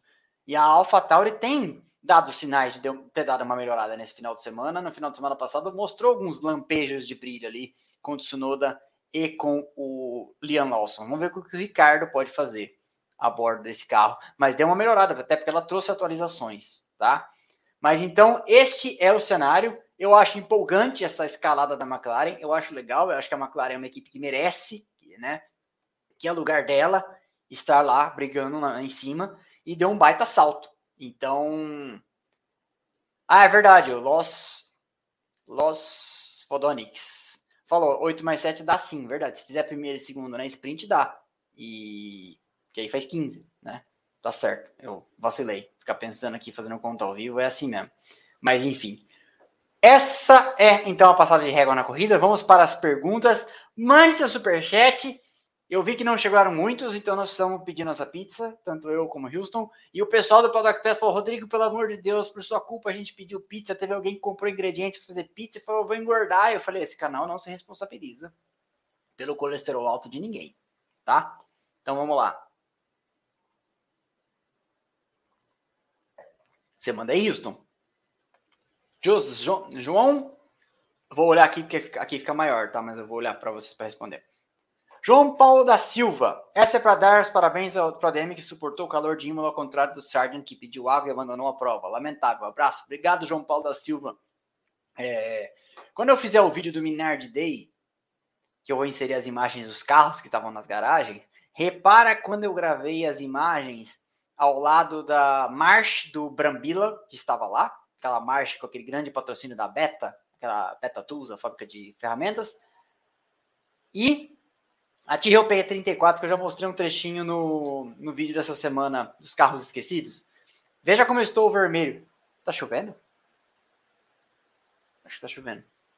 É, veja como eu estou vermelho, porque eu, o Minard Day era sábado e domingo, mas na sexta eu dei essa volta na pista. E aí eu fui passando pelas garagens e falei, ah, vou filmar, né? Os caras tiraram a cobertura do P34 para eu ver. É, e aí, olha como eu tô vermelho. As imagens que eu fiz em volta do P34 e as imagens que eu fiz é, do lado da marcha do Brambila são do pós volta a pé no circuito. E assim, eu tava meio tipo, eu acho que eu vou desmaiar, vou cair. Imagina, é, apresentador de canal de Fórmula 1 cai em cima da Tyrrell P34 e estraga o carro, sabe? É, mas eu tava meio tipo hipoglicêmico, meio desidratado, meio Logan Sargent, assim, mas sobrevivi. Tá? Obrigado, João Paulo da Silva, pelo seu superchat. Manda seu superchat, precisamos pedir a pizza. Advogato NPC 5 reais. Vrum. Obrigado. Vocês são foda. NPC é aquela que o pessoal fica fazendo. Vrum e milho. Vrum e milho, vrum e milho, vrum e corne. Corne, será que é corne de corno? Não, não. Sei lá. Sei lá. Tem cara de ser assinante. Não é assinante? Não, não é assinante, né? É assinante? É que não aparece o selinho aqui, acho que é porque o nome é grande. Depois ele explica no grupo, se ele for do Pau Doc Pass. O Nerd Liso. Existe gente dentro da Fórmula 1 que se opõe para esse tanto de circuitos no Oriente Médio nos Estados Unidos, tirava três corridas e deixava mais mundial. Saudades Kyalami. Não, não tem quem se oponha, tirando talvez o Hamilton, porque esses caras pagam uma bala. Então, por exemplo, Interlagos deve pagar 20, 25 milhões de dólares por ano para estar no calendário, como Imola, como Monza, como várias, né? E há corridas no Oriente Médio que pagam tipo 50, 60, 70, né? Além do que, o fundo de investimento controlador da Volkswagen, que aí é dono da Porsche, da Audi, né? É, é dono desse circuito. É, então, você já entende a lógica, né? Então, tem isso. E a Qatar é, Airways, Airlines, né? esse vídeo não é patrocinado, mas poderia, que manda passagem a gente aceita. É, ele também é um futuro, acho que ainda não está anunciado como main sponsor, mas vai substituir a Emirates como patrocinadora global da Fórmula 1 de companhia aérea. Então, tem tudo uns arranjos. Então, assim, por que, que eu vou achar ruim faturar o que fatura em três grandes prêmios fazendo um só, né? Então essa é a história. A Fórmula 1, a empresa, a Fórmula 1 é uma empresa, precisa faturar, quer, quer bater recordes, né? É, mas o André falou aqui, ó, e a Alemanha é de fora. Milho é das lives NPC. É, não, tô meio velho, não sei. É os emoticons do TikTok. Beleza. Obrigado. Pizza bem merecida, disse El Chueco. Obrigado, El Chueco. É o pedido do Fanjo, né? El Chueco. Obrigado pelos 10,90 do seu superchat. Vinícius Hess. Ademir, dúvida que não tem relação direta com a corrida de hoje. Qual critério define o número de voltas de um grande, grande prêmio? Curto muito seu trabalho. Fica aí 20 golpinhos para colaborar com a pizza. Obrigado, Vinícius Hess. Vinícius Hess, essa pergunta é fácil. Eu acho até que eu já fiz um shorts explicando.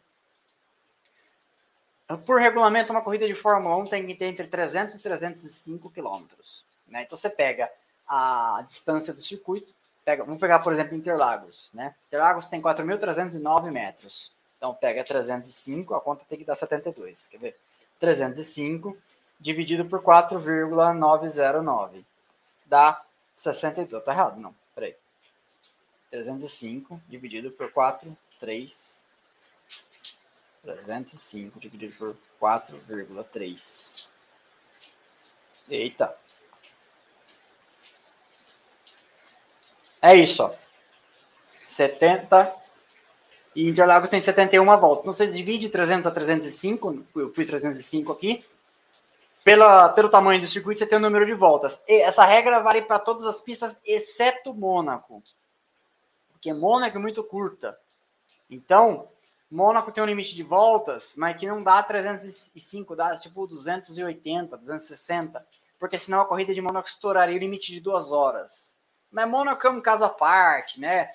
Nunca que se você aparecesse com um circuito como Mônaco hoje em dia, você conseguiria homologá-lo para a Fórmula 1, porque o Mônaco não atende nenhuma das, das diretrizes básicas para você colocar um circuito para valer, né?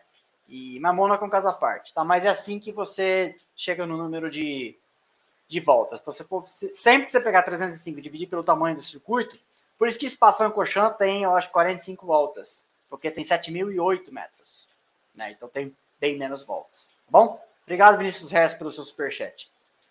The Rocks Docs, 20 reais. Um terço da pizza do Splash and Go. Obrigado. Tem a do Houston também, hein? Mandem também vocês aí que tem, tem a pizza do Houston. Sobre a zebra, não acha que essa medida, embora bem questionável, é, Houston, uma coisa, meu som tá saindo bem? Que tá. Tá bom, deve se ouvir para cá. Sobre a zebra, não acha que essa medida, embora bem questionável, foi uma tentativa de evitar pneus explodindo como em Indianápolis 2005? Acho. É, as asas do assoalho quebrarem é ok, mas pneu estourar é bem inseguro. Concordo, concordo, mas eu acho que, e aí eu tenho que ser um pouco tiozão, eu acho que a, que a responsabilidade disso tem que ser colocada nos pilotos. Porque se não dá para conviver com esse, e não dá para conviver com esse inferno de punições por limites de pista, então devolve é, o problema para os pilotos. Ah, essa é a situação. Vocês têm que aprender a andar dentro dos limites de pista. Ah, mas vai estourar o pneu. O pneu não estoura se você não andar fora dos limites de pista. Abraço. Não sei. Eu acho que é essa. Não acho que eu estou sendo pouco razoável. Eu, eu, eu, acho que a segurança é importante. Estou longe de falar que os pilotos são Nutella, porque hoje em dia ninguém morre, essas coisas. Tem gente meio lelé, né, que fala essas coisas. Mas eu acho que é isso. Eu acho que tem, tem que devolver a responsabilidade desse problema para os pilotos, já que não dá para o show, não dá para o produto final, corrida, entretenimento de milhões de pessoas, ser arruinado por essa palhaçada de punições. Tá? Obrigado. Obrigado pelo seu superchat. Daniel Ber Berke, Benke. Por favor, explique como se define os grids de largada nos finais de semana que tem sprint. Fiquei perdido nesse final de semana. Daniel, antigamente era assim. Até o ano passado. Você tinha treino livre de sexta, classificação da sprint na sexta tarde. Esse grid era o grid da sprint. Aí a sprint fazia o grid da corrida de domingo. E aí no sábado de manhã tinha um treino livre, que as equipes andavam também normalmente, independentemente de tudo. E aí você tinha a corrida de domingo, que era a classificação final da sprint. Por essa lógica, o Piastri hoje teria saído em primeiro, né? Mas não foi o que aconteceu. Por que, que o Verstappen saiu em primeiro? Porque agora, esse ano é diferente. Esse ano, na sexta-feira, você tem um treino livre de uma manhã e à tarde a classificação. Essa classificação é da corrida, igual a gente tem o treino normal de classificação nos sábados, mas é na sexta. E aí, no sábado, você tem a classificação da sprint de manhã e a sprint de tarde. O que significa que a sprint ela acabou virando um evento particular, uma corridinha, igual é na Fórmula 2, uma corrida que vive dentro do seu mundo separado, classificação de sábado de manhã, corrida no sábado à tarde. E a corridona, o grande prêmio, a classificação dele é no, na sexta-feira à tarde. Tá? Então, a, o resultado da sprint não forma mais o grid de largada da corrida. Tá? Essa é uma mudança que houve do ano passado para cá. O que, em linhas gerais, acabou transformando o final de semana de sprint num final de semana com duas corridas. A sprint não forma mais o grid. A sprint é um evento independente e distribui pontos. Né? A pontuação é 8 para o primeiro, depois 7 para o segundo, 6 para o terceiro, né? 5 para o até 1 para o oitavo. Tá? Então os oito primeiros recebem pontos em escadinha. 8, 7, 6, 5, 4, 3, 2, 1. Beleza? Obrigado, Daniel, pelo seu superchat. A pizza, ou hambúrguer, ou o hot roll, agradece. Elcio Roberto Duarte. Você é o dono da Aston Martin? Ele está afirmando. Então, amanhã não tem vídeo no canal, porque eu já sou dono da Aston Martin. Partiu Maldivas. O que você faria com seu filho? Mandaria pro WEC? Vai de hambúrguer hoje. Elcio Roberto Duarte. Você das antigas aqui, desde o tempo do podcast. É, o que eu faria? Eu mandaria, se é que ele quer, né, correr no WEC. Mas eu mandaria ele correr no WEC. Porque a Aston Martin precisa de outro piloto pontuando.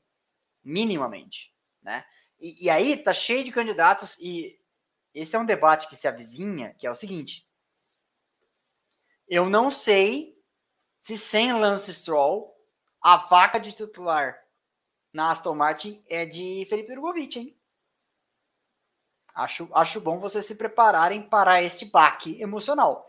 Não sei se Lance Stroll saindo, a vaga de, de titular na Aston Martin é do Drogovic. Drogovic é piloto reserva. Se durante a temporada, uma corrida duas, o Stroll se machucar, não tiver indisposto, não, não correr, acho que existe força suficiente para ele correr. Mas não sei se existe força suficiente para Aston Martin dar a vaga de, de titular para o Drogovic de cara.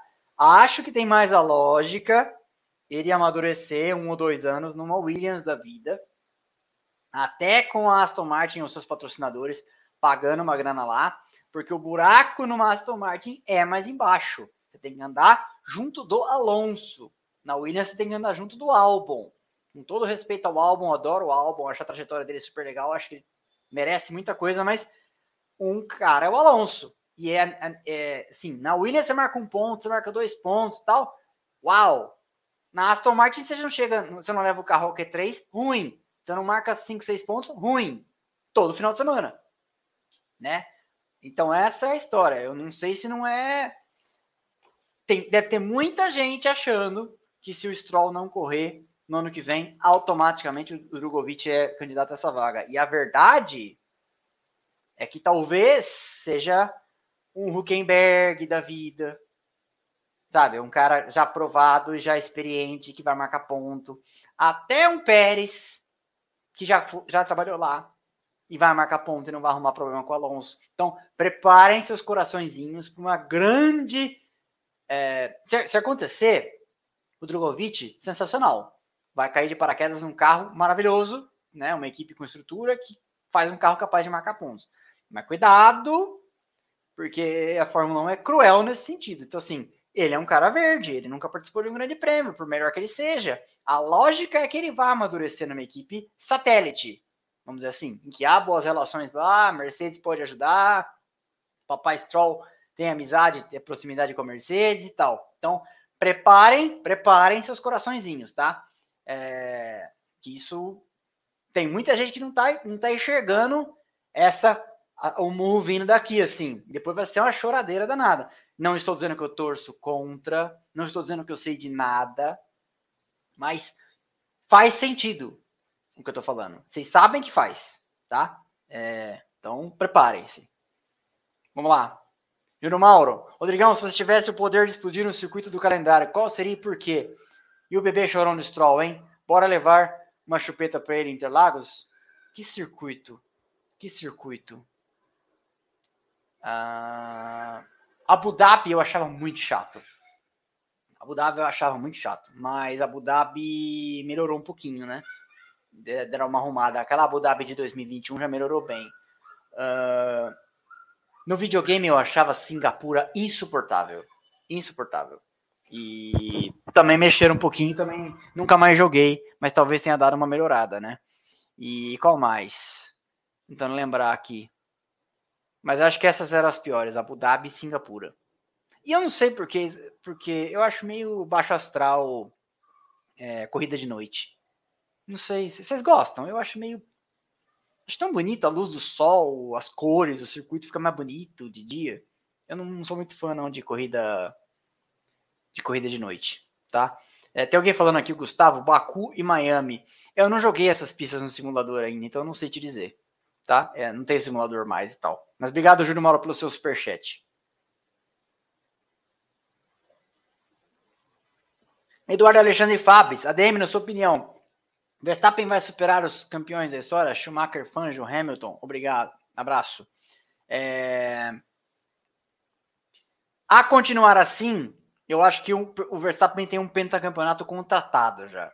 Porque 2024 e 2025 acho que vai ser muito difícil alguém barrar a, a, a, Red Bull. Pela lógica, né? A gente não sabe o que a McLaren, a Aston Martin e especialmente a Mercedes estão aprontando para o ano que vem. Mas a lógica desses ciclos é que o Verstappen continue vencendo os próximos dois campeonatos, o que colocaria ele na posição de penta, né? É, depois a gente não sabe o que vai acontecer. A Red Bull é uma equipe cap plenamente capacitada para continuar vencendo a partir de 2026. Por, por outro lado, é um desafio técnico bem grande para a Red Bull fazer o próprio motor, que é o que, né, que vai ter que acontecer em 2026. Ah, mas a Ford. Não, a Ford está de passageira nessa história. A Ford está pagando para pôr o nome no motor, igual a Alfa Romeo é, tem o nome no motor da, da Haas, mas o motor é Ferrari, tá? É, a, a, o que a Red Bull sempre quis é controlar esse aspecto. E ela não ia ch chamar a Ford para isso agora. Na verdade, não deu certo com a Porsche, porque a Porsche queria fazer um motor. E a Red Bull falou não, porque a, o Newey sempre quis ter um controle sobre isso. Porque você tendo um controle sobre isso, você decide como o motor vai ser exatamente na traseira. E só consegue trabalhar de maneira integrada assim quem faz o próprio motor. A Ferrari faz isso, a Mercedes faz isso. E a Alpine faz isso.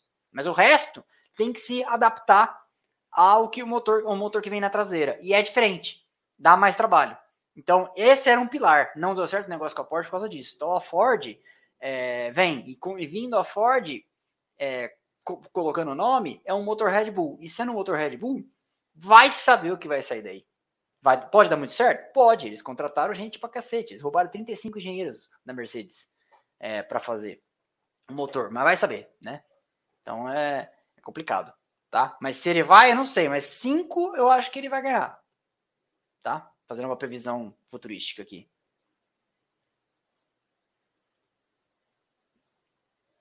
Ricardo Bodnar Massad, membro por 17 meses. McLaren é a grata surpresa, surpresa de 2023. Se o ADM tivesse no comando da escuderia, qual rumo tomar? Apostar em 2023 ou focar em 2024? Eu acho que tá quase na hora dela já entrar de cabeça, se é que já não entrou, porque a 11 pontos ela vai fazer mais que a McLaren. Eu acho que, desculpa, 11 pontos ela vai fazer mais que a Aston Martin, ela vai passar. Eu acho que já foi. Então, talvez já seja a hora de virar a chave e cair de cabeça no carro do ano que vem. Tá, é isso que eu faria. Porque 11 pontos é muito perto, né? Vai alcançar. Lucas Campos, ADM.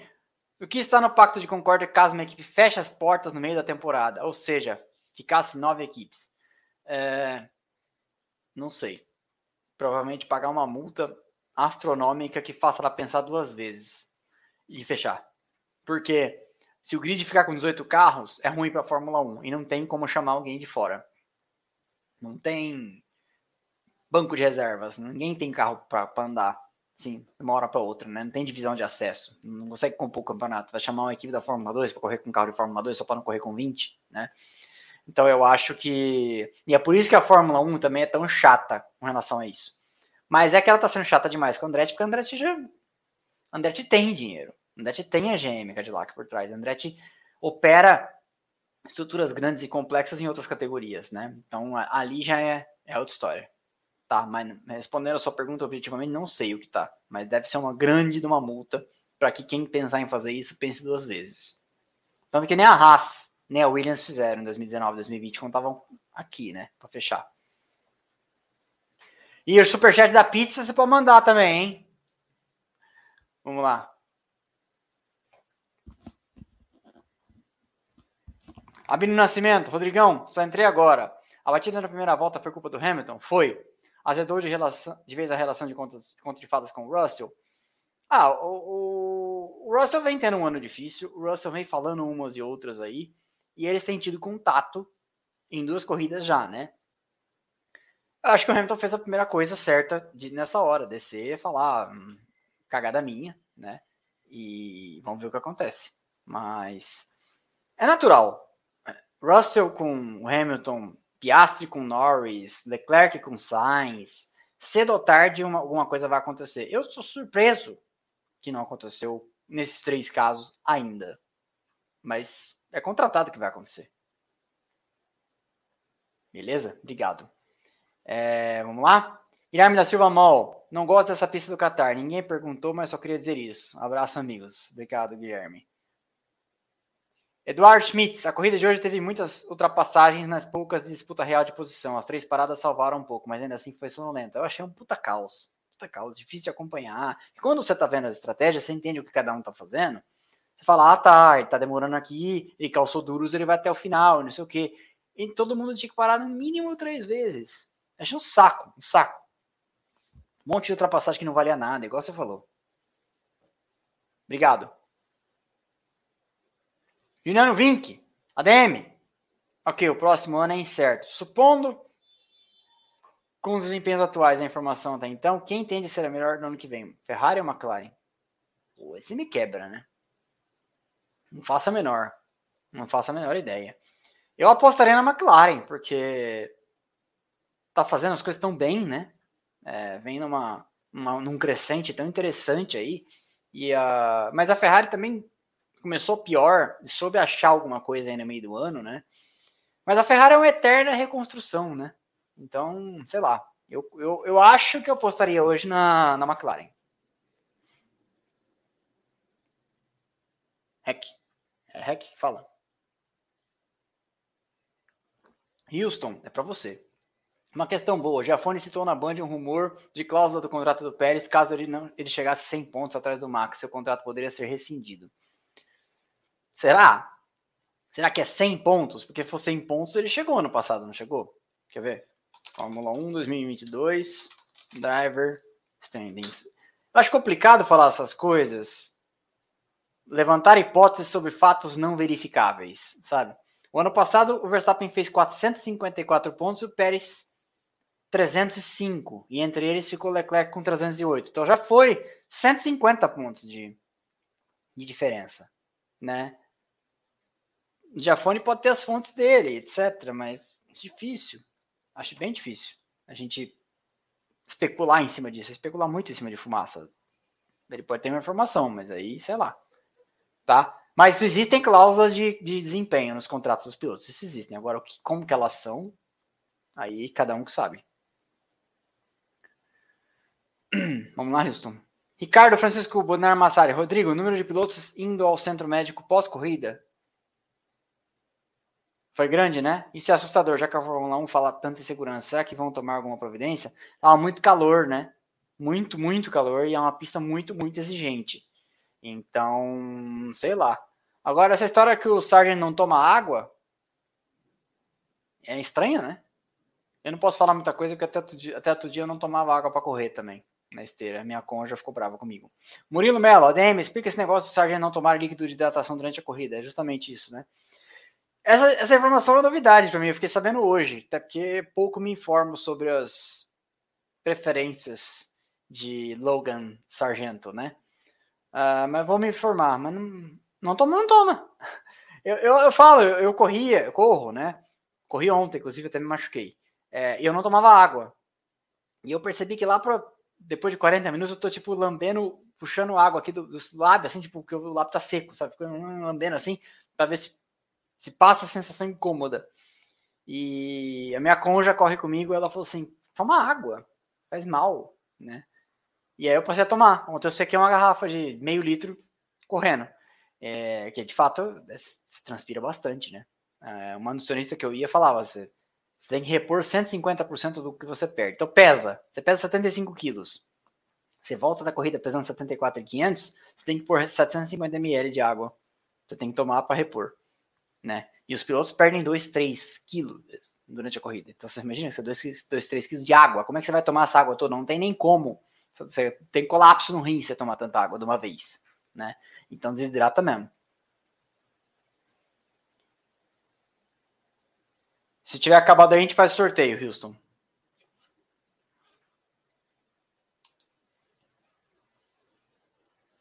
Troy Roger Link. Opa, DM, qual canal posso sugerir episódio para equipes que amamos? Gostaria de ver um episódio sobre a equipe Rescat, a última equipe de Fórmula 1 de Playboy sonhadores a vencer na categoria. Tá sugerido, será, em algum momento farei, pode ficar tranquilo, tá? É...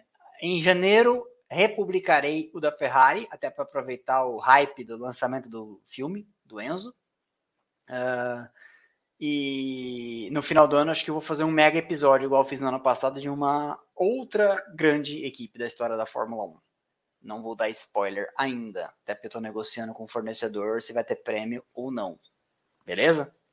Obrigado pelo super sticker, Abílio Nascimento. Uma rua em Pinheiros que chama Abílio Nascimento, eu acho. Obrigado pelo super sticker. Acabou, Houston? Giovanni Polatini, ó, vocês foram. Hoje não sei se vai ter pizza em Houston, talvez só um hambúrguer no máximo, hein? Boa noite, hambúrguer sem bacon, porque senão fica caro. Boa noite, Rodrigo. Podemos esperar um outro salto da Aston Martin para o ano que vem, visto que em tese já sabem dos problemas? Ah, essa é a pergunta de um milhão, de alguns milhões de dólares, né, ô Giovanni? Porque até onde a Aston Martin está andando para trás porque parou de andar para frente? E aí a e aí a gente tem a, a McLaren ainda investindo em crescer, né? Até onde ela se perdeu, pura e simplesmente. A gente não sabe. Lembremos, e, e assim, até onde o tal do Dan Fellows não é também um, um one hit wonder, né? Porque o Newey, quando fez a March de 1990, ele achava que ele era um cara de um sucesso só, porque até ali ele só tinha conseguido fazer um carro, era a March de 88 que foi bem, foi bem. Depois em 89 andou mal, em 90 andou mal, até que eles descobrem que o problema era no túnel de vento, né? Então o Dan Fellows até hoje fez um grande carro sozinho, né? Que é esse carro da Aston Martin nesse ano, que eles não souberam desenvolver. Então, não sei, não sei, não sei te responder. O tempo dirá. A pré-temporada de 2024 dirá. Mas eu acho legal que vai ficando evidente que nós temos, uh, no momento, Ferrari, Mercedes, Aston Martin e McLaren já num patamar muito próximo. Então já são quatro equipes né? E aí elas precisam agora alcançar a Red Bull. Aí seremos cinco. Aí metade do pelotão estará numa briga feroz pela ponta, né? E nós temos lá atrás também, a gente vê a Williams já se afastou do fundo e tal, a Haas e a AlphaTauri se forem as últimas, vão ter um monte de hora de túnel de vento a mais para usar no que vem. Então tá, acho que o futuro é promissor para a Fórmula 1 nesse aspecto de juntar o pelotão. Acabou?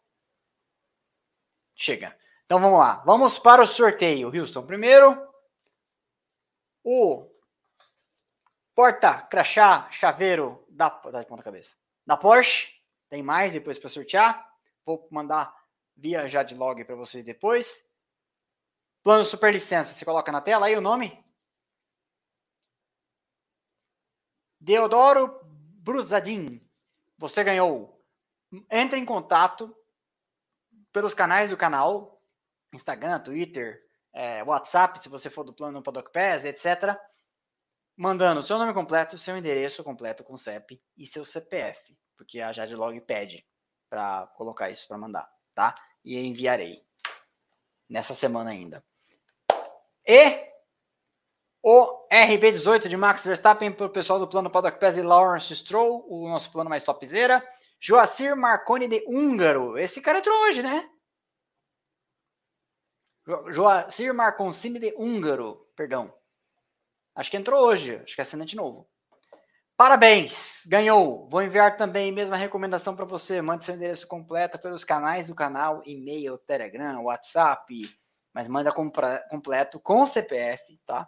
Porque eu preciso do CPF para preencher lá a declaraçãozinha de conteúdo do, do, do embrulho e enviarei para vocês ainda nessa semana, ok? Pessoal, terça-feira tem vídeo, quarta-feira tem pequenas grandes histórias, sexta-feira tem o nosso resumão de notícias. Durante os dias da semana sai nossos shorts com as notícias com o que tiver de importante, ou Splash Responde. Se mandaram um monte de boas perguntas, eu estou respondendo elas a conta gotas.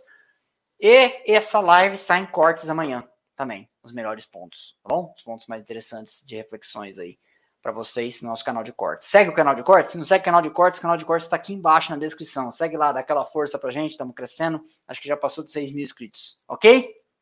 Obrigado, boa noite, ótima semana para nós. Valeu, beijo.